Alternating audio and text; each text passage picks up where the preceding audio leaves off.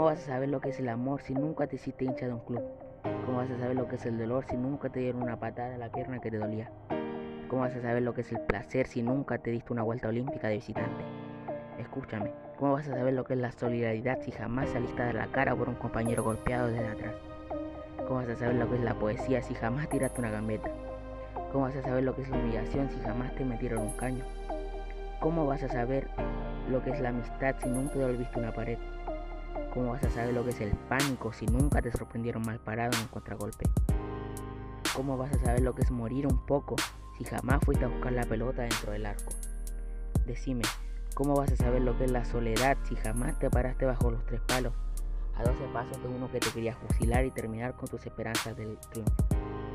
¿Cómo vas a saber lo que es el barro si nunca te tiraste a los pies de nadie para mandar la pelota hacia afuera?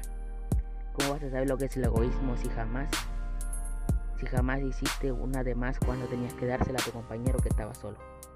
¿Cómo vas a saber lo que es el arte si nunca, pero nunca tiraste una, una rabona? ¿Cómo vas a saber lo que es la música si jamás cantaste desde la popular?